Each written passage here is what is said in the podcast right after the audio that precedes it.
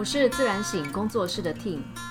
我相信所有的人都有权利，也有能力，能够以健全和简约的方式，过着热情洋溢、自由自在的生活。今天是游牧生活频道第六集。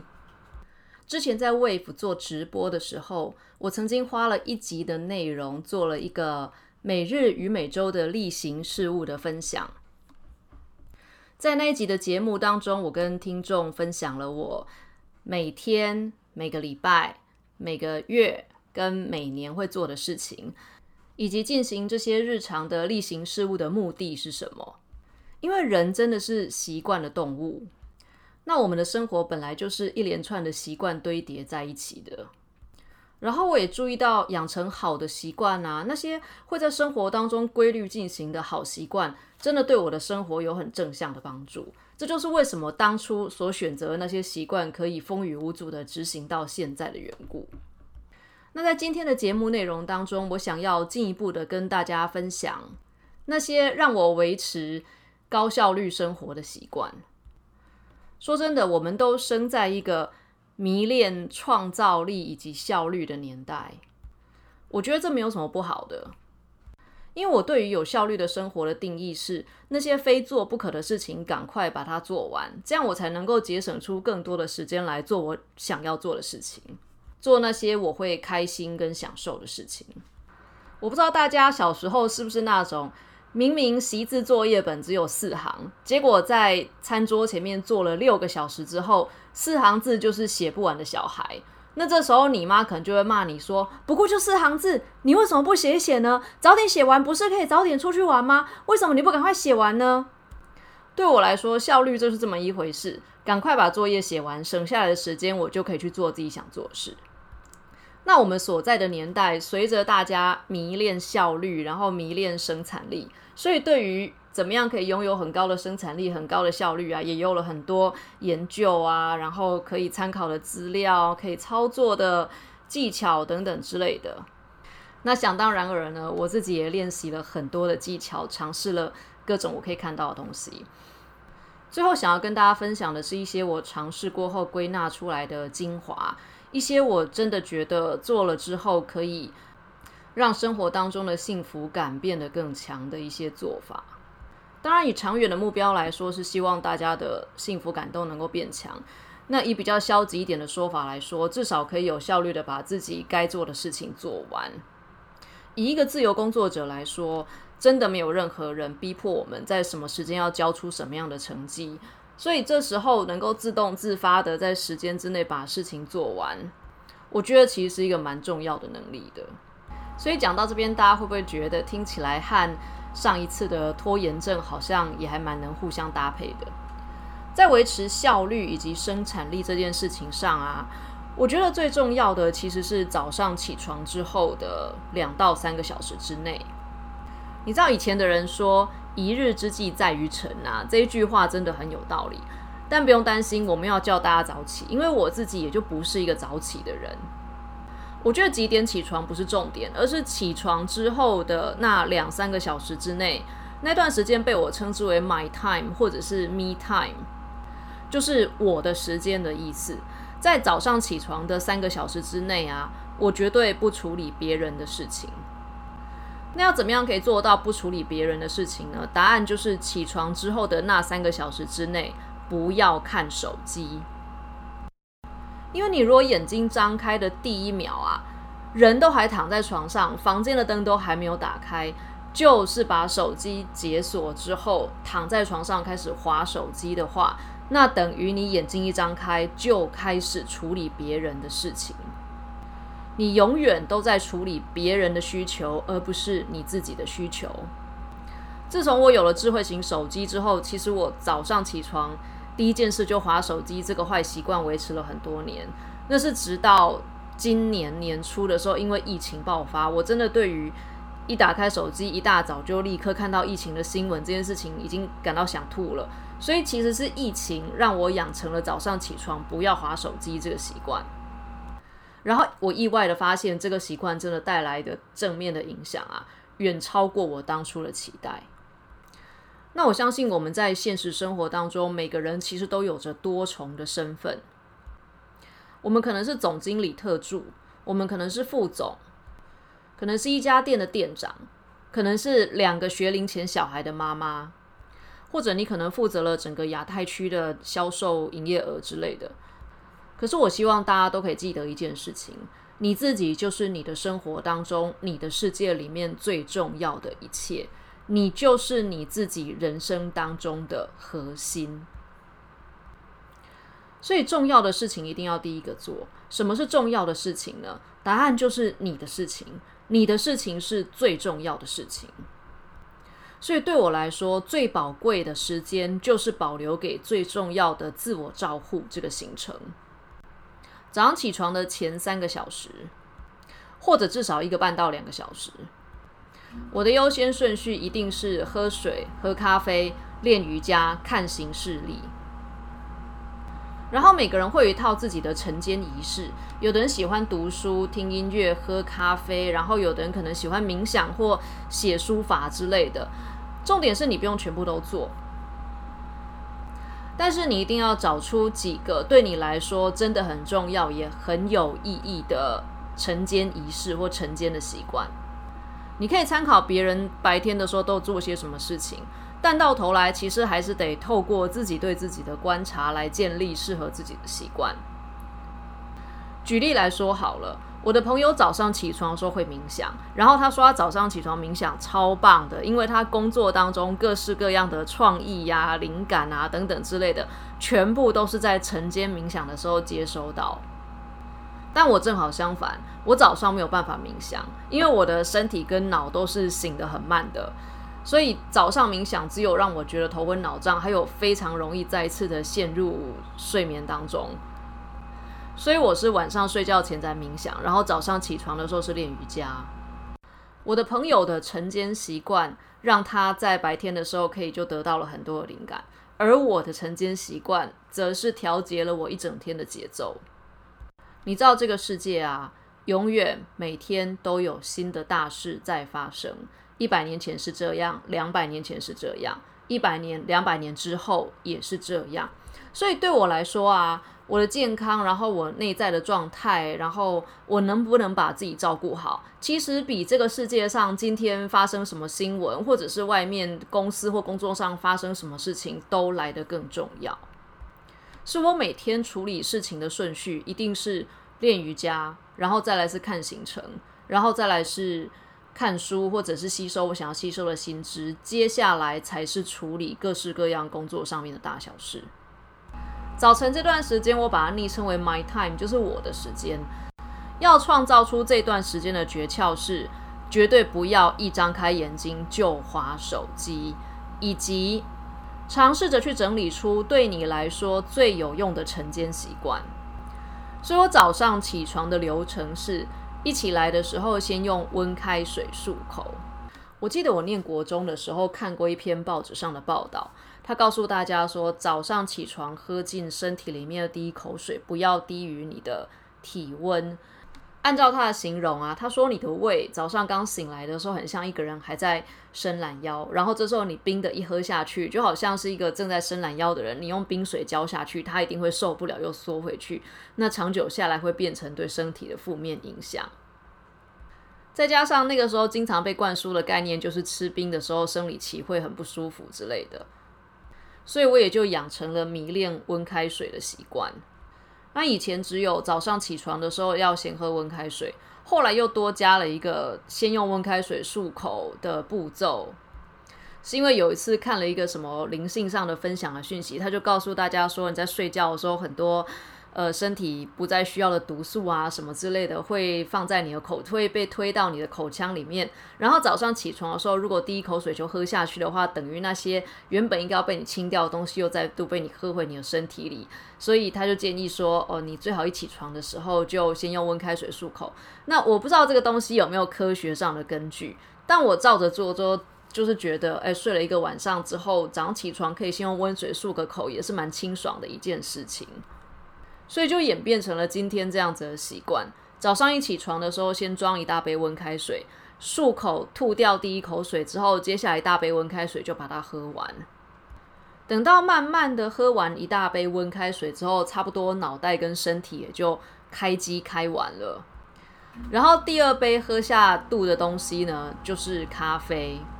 通常我不会喝黑咖啡，我现在是已经养成了喝豆浆咖啡的习惯。这大概是因为这一两年我也决心要把牛奶戒掉。第一个是观察到牛奶会生痰，就是喝牛奶的时候会觉得体内的那个黏液会变多。再来第二个是牛乳被生产出来的过程其实是蛮不人道的。我现在还做不到吃素，那至少可以从不喝牛奶开始。试试看能不能做到没有消费、没有伤害。等到我慢慢的把咖啡也喝完之后，就可以把床铺给收拾好了。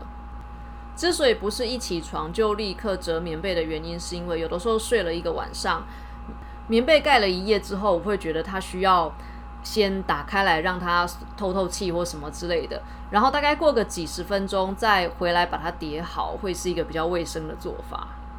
我觉得收拾床铺有一个蛮重要的心理上的意义是，不管我接下来一整天过得怎么样，至少今天我都完成了一件事情，叫做我有把床铺收好。你知道我有可能是瑜伽练不完，然后我有可能今天忙了一整天之后，却什么事情都没有收尾，但是心理上早上起床的第一刻，我就已经完成了一件事情，叫做我有把棉被折好。这其实就是我开始调节一天的节奏的起点。然后，如果是去外面旅行的时候，住外面的旅馆等等之类的，那我更是早上起床的时候一定会把床铺收好，因为我会想要检查一下是不是有什么东西被我遗漏在床上，例如说什么蓝牙耳机啦，或我的耳塞啦，或者是我的手机充电器啊等等之类的。折个棉被不过是二十秒的事情而已。心理上觉得自己完成了一些什么，然后房间看起来也整齐很多，何乐不为啊？所以我会在水跟咖啡喝完，棉被折好之后，才去刷牙洗脸，并且换上练瑜伽的时候要穿的衣服。那对于早晨练瑜伽，或者是早晨想要养成运动习惯的人啊，我觉得只有一句话可以跟你们分享，就是可以练习的时候尽量练习，因为要不练比较容易。我其实也没有天天练瑜伽，新月的时候不练，满月的时候不练，生理期的时候不练，一大早就有事情要出门的时候不练。扣掉这些没有办法练习的日子，其实能够练的时间不多，所以可以练习的时候要尽量练习。否则，其实偷懒太多天没练啊，身体又要重开机的时候，那个痛苦指数也不会比较少。好，所以这是早晨的部分。那再来，我想要跟大家分享的是在电子装置上面的习惯。我知道有的听众可能你是需要早上六点起床，六点二十就要出发，然后六点五十分就要到公司的人。那早上还要来一个什么一个半小时、三个小时的早晨仪式啊？那岂不是叫你三点要起床吗？这对你来讲可能是一个不可能的部分。可是接下来我要分享的这种在电子装置上的习惯啊，我想现在应该所有的人至少都有一台智慧型手机啦。这个部分我想应该是比较多人可以应用得上的一些技巧。对我来讲，我觉得最有用的技巧是所有的对话框跟信件在处理完之后就全部封存。所以我的电子邮件它经常是呈现零封信的。所谓的零封信不是零封新信哦。而是整个那个信件箱里面，它就是全部空的，包含我的 LINE 讯息跟脸书讯息也是一样。一旦只要那段对话结束了，在那段对话当中，我需要处理的事情处理完了，我就是会直接把它封存起来。所以我的脸书讯息和 LINE 的讯息当中，只有那些代办事项。也就是还需要我联络，还需要我处理，还需要我追踪后续进度的对话框，我才会留在打开的时候会看到的页面上。我觉得这种封存的功能混习惯啊，会帮助我把对话框变成是一种代办清单的概念。所以我一眼看下去的时候，会知道还有哪些事情要追踪，哪些事情要处理，然后哪些东西要把它 close 掉。而不至于在新讯息来的时候，一直把旧讯息给洗掉。例如说，跟某人讲了说：“诶，早一天出来吃饭吧。”但是我们一直没有敲定好哪一天。这个时候，这个对话框就会被我视为一个还不能封存的任务，直到我们敲定了日期，然后我也把日期写到我的行事历上之后，我才会把这个对话框给封存起来。那信件的部分也是一样。处理完的信件，回复完的，然后确认所有的细节全部都处理好的信件，我就会把它丢进封存当中。这样子，我只要一打开我的信箱，就知道我还有多少事情需要去完成，也才不会迷失在没有尽头的收件夹的邮件当中。另外一个在电子装置上的习惯是，所有的点子、所有的想法，我全部都是用云端软体来记录的，而不是用单机的软体来记录。白话一点就是，我几乎所有的笔记啊，用的都是网络的云端的空间，而不是用电脑里面的硬碟空间。如果你是 Apple 用户的话，Apple 本身在装置之间的同步性就已经很高了。那你如果不是 Apple 的用户的话，其实 Google 有很多的软体也都可以支援这方面的使用。那我个人的最爱就是 Google 的云端软体和 Google Keep。你知道灵感有的时候来找人的时候，真的是没有在看场合的。我也经常在搭捷运发呆，或走路，或者跟朋友聊天的时候，忽然有灵感。这时候只要拿出手机来，我就可以速记一下，就是把我的点子速记在 Google Keep 或者是 Google Driver，就是 Google 的云端硬碟当中。那人的大脑其实有两种模式：专注的模式跟发散的模式。专注的模式就是你专心的把所有的精力集中在某一件你要完成的任务上。发散的模式有点像是你随心所欲的，就是让你的大脑处在一种漫游的状态，那叫发散模式。我觉得对创作者来说很重要的，其实是要在专注模式跟发散模式当中，要让你的大脑在这两个模式当中都各自待上足够的时间。国高中的国文考试不是都要考作文吗？那老师永远都会告诉大家说，考卷一发下来的时候，就先看作文题目，然后你翻回正面解题，解完题之后就可以接着直接写作文题目。其他利用的就是发散模式跟专注模式的切换。对我来说，处理生活当中的灵感也是一样的，只要看过一眼，然后稍微想过，然后动手把它记到 Google Keep 的过程，就足以让我的大脑对这个点子有一些印象。然后在接下来做各式各样的事情的时候，其实我有时候会觉得那个点子啊，它在我的大脑里面，它会自动的发酵，默默的成长，最后会和我脑袋里面一些其他的东西连接在一起。那等我坐下来要专心写东西，或把它发展成一个比较大的主题的时候，其实可以自然而然就写出来。我几乎所有什么官网上的文章啊。上课的讲义呀，包含例如说 podcast 的讲稿等等之类的，几乎都是用这样子方式酝酿出来的。所以这种时候，云端可以在各种不同装置之间都能够阅读的设计，真的是很重要。当我在我的笔电上写了某一些东西，但我今天出门的时候可能没有带笔电，我已经在搭捷运了。这时候，我如果想要看我早上写的东西呀，我只需要打开我的手机，然后登入我的 Google 账号，我就可以在云端硬碟当中看到我今天早上写的点子，然后或者是我列出来的资料。我搭捷运的时候，其实不太读太多的东西，然后说真的，你叫我要吸收什么新知啊，也很困难。我觉得那障碍点并不在于。呃，例如说捷运很摇晃啊，或者是看东西在车上看书对眼睛不好。我觉得问题不是那个，而是我觉得这样讲有点不好意思。可是上班时间的时候，我经常会感觉到在公共交通工具上面，所有的人形成一种巨大的沮丧跟呆滞。然后下班的捷运车厢里面，充满的通常是一种巨大的疲惫跟不耐烦。然后我觉得，在那个呆滞或者是不耐烦的包围底下，其实很难真的做一些什么事情。说真的，在那样子的状态下，真的很容易一不小心就跟所有的人一样，一起漫无目的的划手机。那反正捷运上也不太可能真的做什么很认真的创造，我就会干脆速速的再浏览一眼我累积下来的一些收集来的资料啊等等，或想做的事情的清单。然后，与其划手机，不如发呆。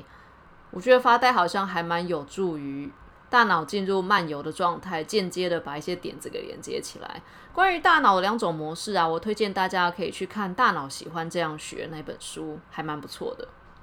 所以我在电子装置上面，我觉得有两个特别对我有用的习惯。第一个就是结案的对话框跟讯息，还有信件，全部都要封存起来。然后我所有的信件都会设定标签去管理。第二个就是手头上的点子用云端的装置来储存，这样子就会变成无论是在手机或者是电脑里面都可以随时看资料，如果你需要的话。接下来我想要分享的第二部分是，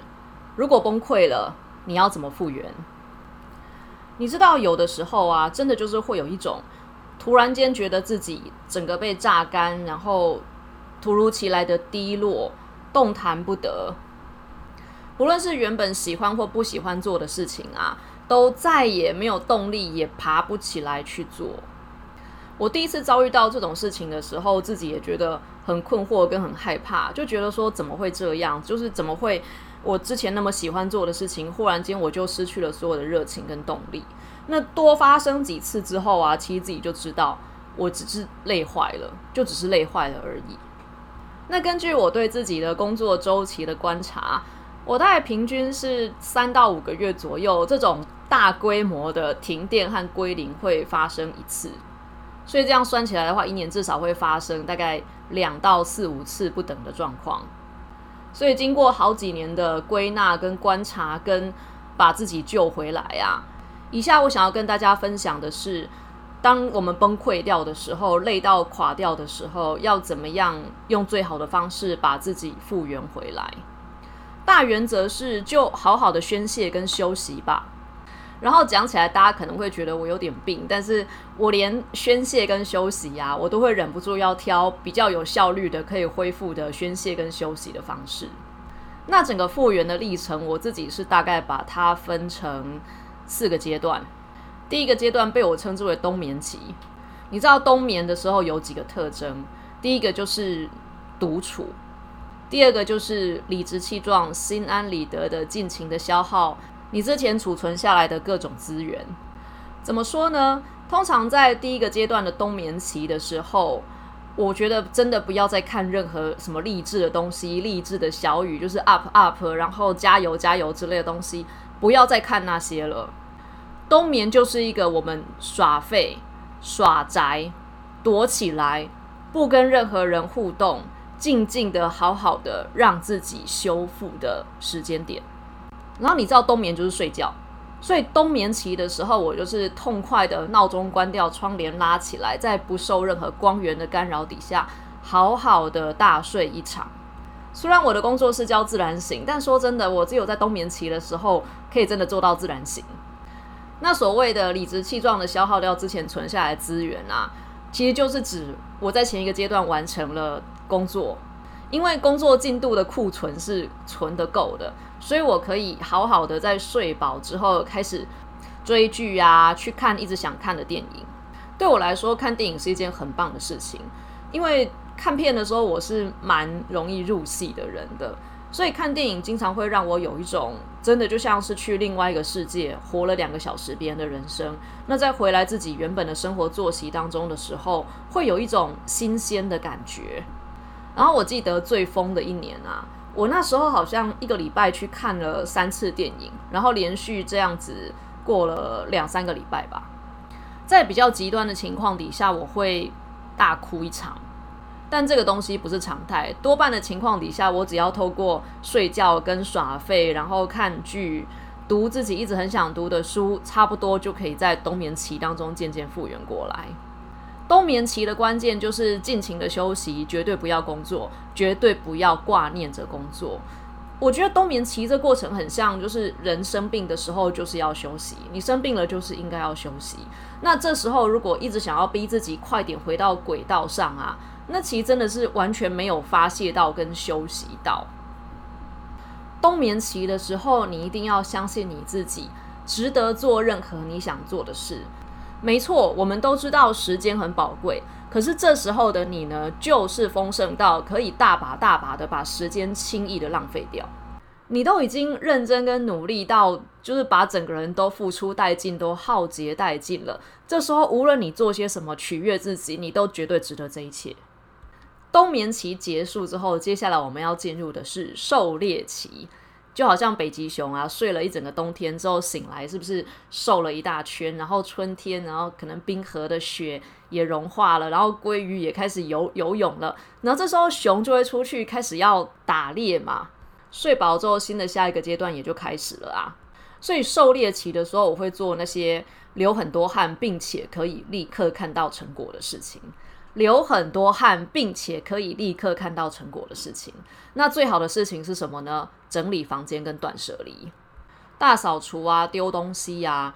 那每次就是把我的书柜、衣柜还有整个住的地方整理一遍之后，其实我觉得那种清爽的感觉真的很疗愈。再来就是整个整理好之后，事实上就是在为了进入下一个阶段的创造在做准备。那你如果本来就是一个极简的人，真的没有什么好丢的话，那就去运动吧。大量流汗的运动，不管是上健身房，或者是去爬焦山之类的，都是很好的选择。我觉得狩猎期会有一种重开机的感觉。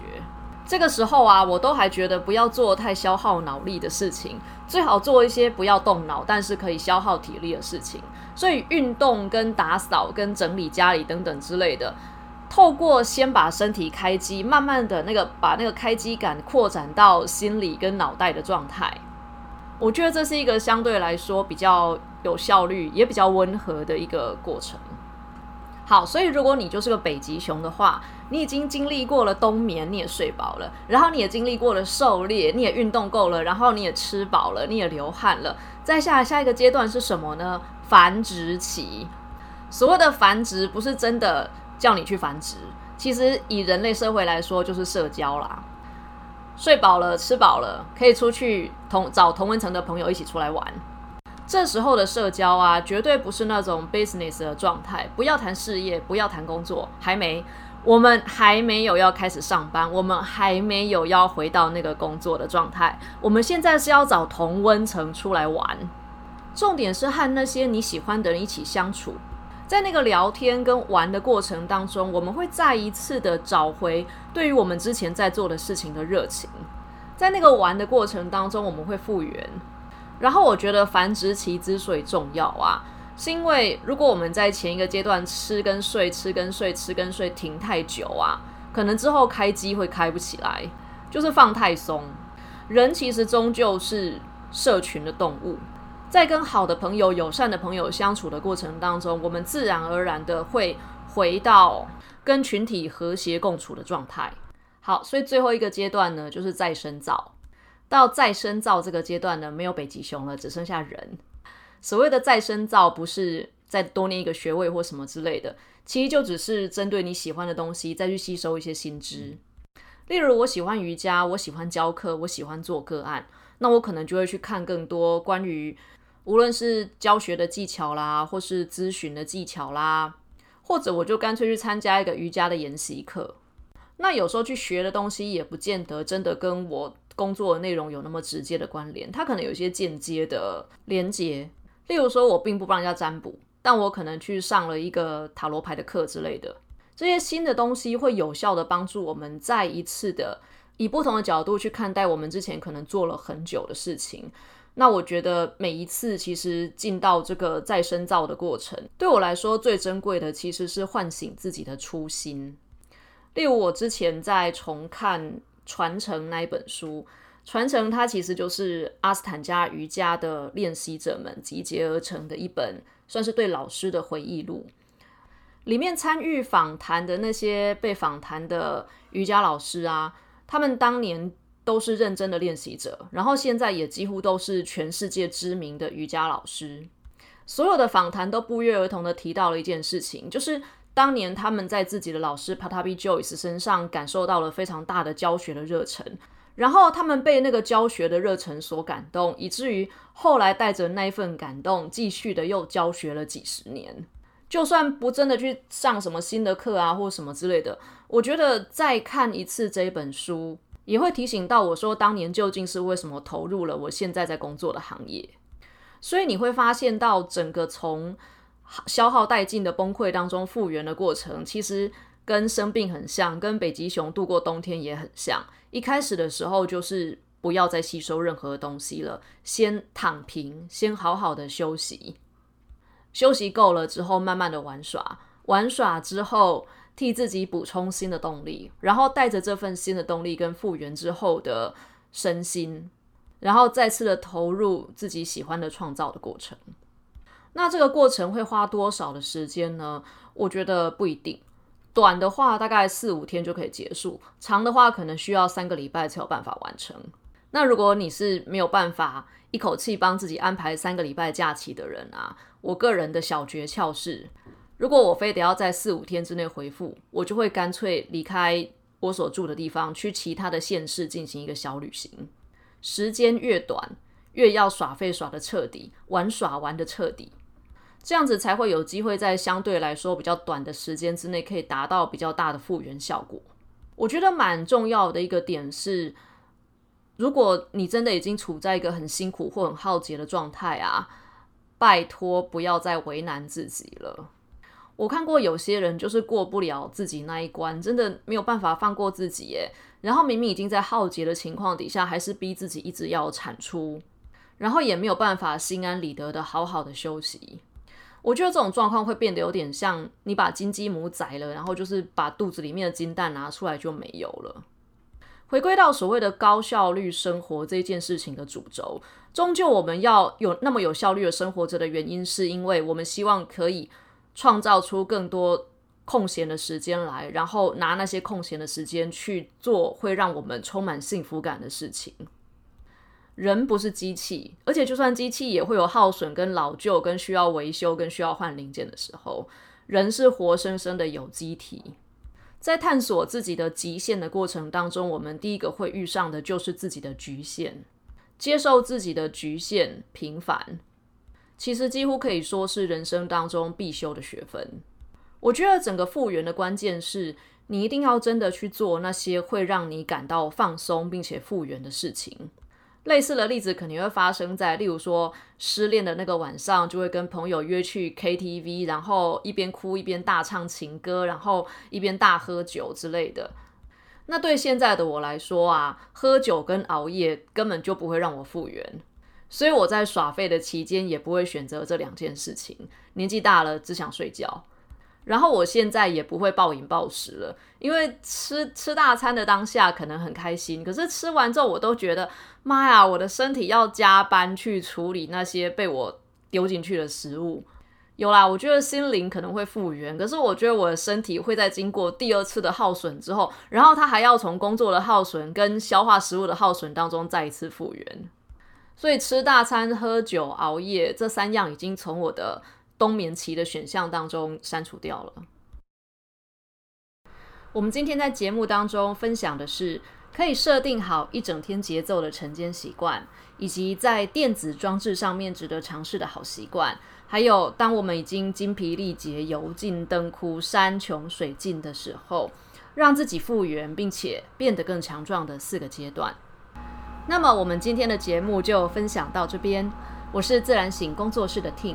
在这里跟大家分享灵性落实与打造理想人生的大小事。说真的，创造自己的人生比中乐透爽多了。今天谢谢大家。如果你喜欢我的节目，请帮我点五个星星，并且留言。我们下一季见。